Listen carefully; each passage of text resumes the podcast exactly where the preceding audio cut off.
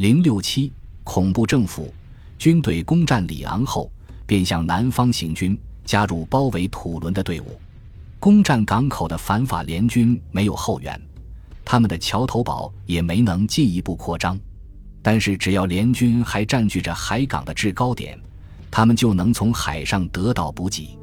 因此，土伦被占了三个半月。但是，十二月十七日，少校波拿巴的炮手将英国和西班牙舰队从这些制高点的关键要塞中赶走。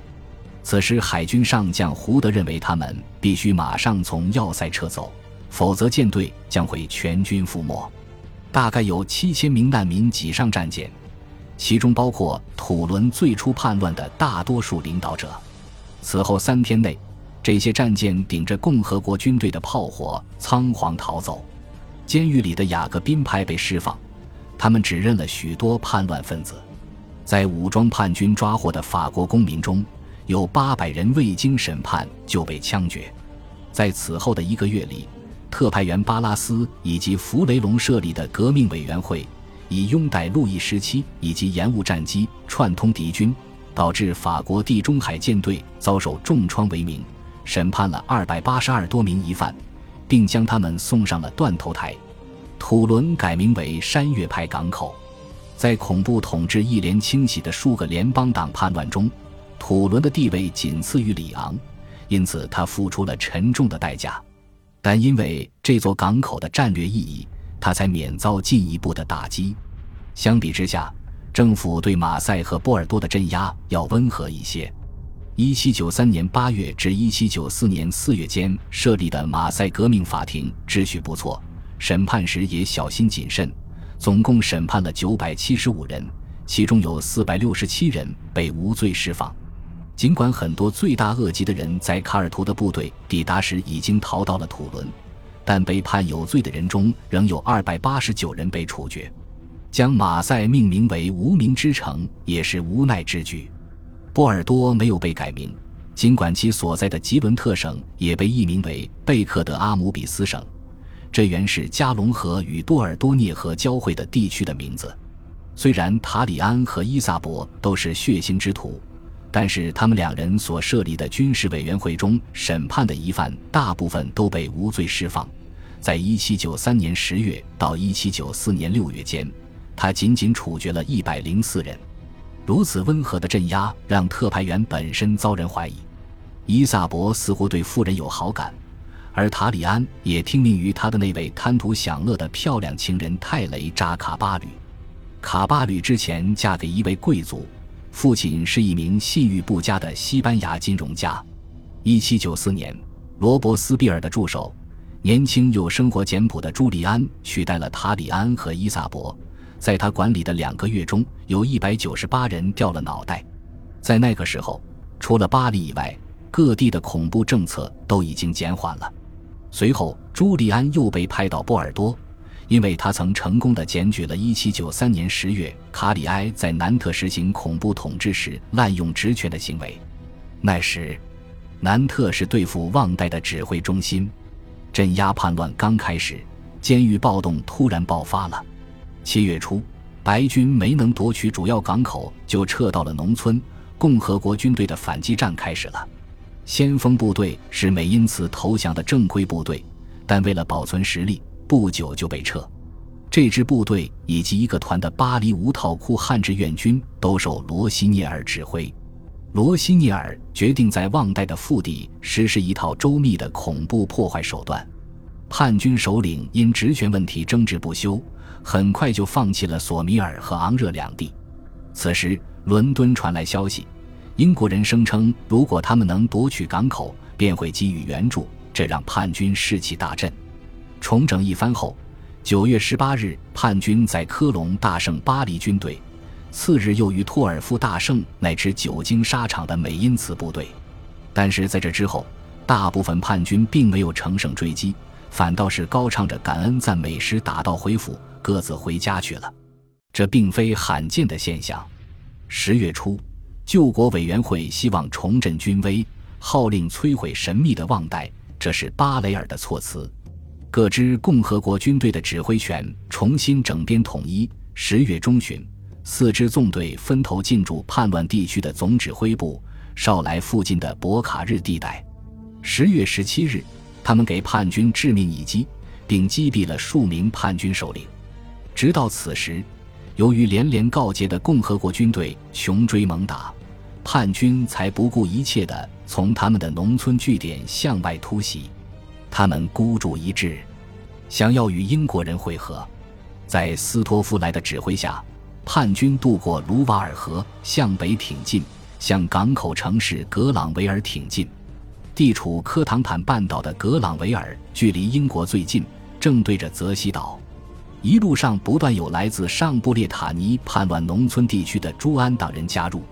当他们在十一月十四日抵达格朗维尔的时候，部队已扩充至六万人，但是英国人并没有如期抵达。泽西岛的确有不少部队和补给，但其指挥官一直到十一月二十六日才通过伦敦得知叛军抵达的消息。直到那时，他还不知道格朗维尔就是碰头的地方。格朗维尔守备严密，而旺代部队似乎没有攻城的经验。英国的舰队直到十二月二日才来到格朗维尔。叛军早已大败而归，逃到了南部地区。十二月四日，他们又折回昂热，但这一次，共和国的守卫部队奋力坚守，叛军无法掉头渡过卢瓦尔河，只得向北逃窜。于十二月十二日，在勒芒被共和国部队追上。这是一个冬雨倾盆的夜晚，经过一整晚的斗争，叛军一败涂地，溃不成军。威斯泰尔曼指挥蓝军。将叛军一直向西赶到布列塔尼，并下令格杀勿论。他手下一名士兵说：“在去往拉瓦勒的路上，尸横遍野，女人、教士、僧侣、孩子，所有人都死了，我一个也没饶过。”在这次撤退中，大约有一万人丧生。十二月二十三日，天主教和保王党军队的残余力量。最终在萨沃奈遭遇了追捕他们的共和国军队，负隅顽抗的只有死亡，人数达千人，近一万人逃进了附近的村庄。战场上丧命的叛军约有两千人，投降的俘虏又丧命于乱枪扫射中。旺代大战结束了，但是共和国的报复还在继续。这个地方现在被称为复仇之城，语义双关，意义可怕，很难翻译。一七九四年的春天，将军图罗派出了蓝军中的地狱部队，交相袭击叛军的核心地区，对途经之地烧杀抢掠。图罗的部下对士兵说：“我们正在进入叛乱农村地区，我命令你们把能烧的都烧掉，凡是当地人，只要看到就都杀掉。我当然清楚，这个村庄是有一些爱国者的，不用担心，我们必须让他们全部牺牲。”强奸、杀婴，如此的暴行也让共和国的军队作呕，但是他们不敢违抗军令。在旺代这场叛乱中，到底死了多少人？历史学家至今也没能达成共识。基本上，叛军一方有二十五万人丧命，这个估计应该不会过高。这个地区的人口直到十九世纪二十年代才恢复到一七九零年的标准，这是个不争的事实。与这场浩劫比起来，在南特恐怖统治审判下丧命的人员数字显得不那么夸张，然而这个地方的惨烈程度也极为罕见。在整个恐怖时期，有三个省的死刑人数占据了整个恐怖统治的百分之四十二。这三个省都受到旺代叛乱的影响。南特所在的夏卢瓦尔省设有多所专门法庭，这些法庭将三千五百四十八人送上了断头台。卡里埃之前出巡雷恩，他认为可以劝联邦党改邪归正，却相信狂热的保王党反革命分子理应严惩。和里昂一样，这里的断头台几乎没有沾染血迹，但是监狱人满为患，传染病肆虐，无辜的市民面临断炊的危险，阴谋叛乱分子的情况更糟。面对这些情况，卡里埃采取了恐怖时期最臭名昭著的办法。逆行。十一月十九日，他将约九十名教士和猪绑在一起，送上一艘凿了洞的船，使其沉溺于卢瓦尔河。在此后的六周里，他以同样的方式处死了另外六批疑犯。这些未宣誓教士并非都曾煽动民众叛乱。在南特的逆行中，大约一千八百名教士被处死，他们的尸首一连数周都漂浮在卢瓦尔河口。南特的市民总被叛军骚扰，这些叛军毫不留情，所以他们并不反对逆行这样的做法。当卡里埃下令射杀手持武器的叛军俘虏时，当地居民也认为这是他们应得的下场。南特人相信，一旦白军获胜，遭屠杀的就是他们自己。殊不知，旺代叛军已经屠杀了共和国公民。卡里埃几乎没有杀害任何南特人。他下台并于1794年2月8日被召回巴黎。这并不出人预料，的原因是那些对他在南特的酷刑的夸大其词的谣言。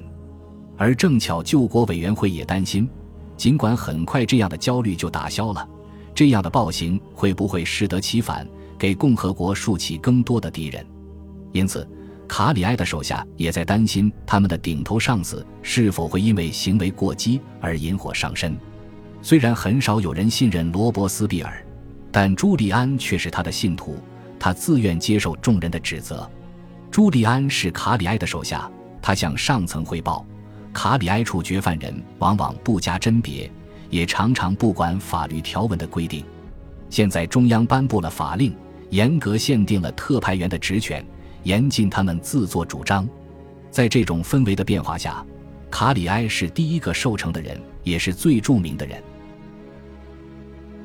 恭喜你又听完三集，欢迎点赞、留言、关注主播，主页有更多精彩内容。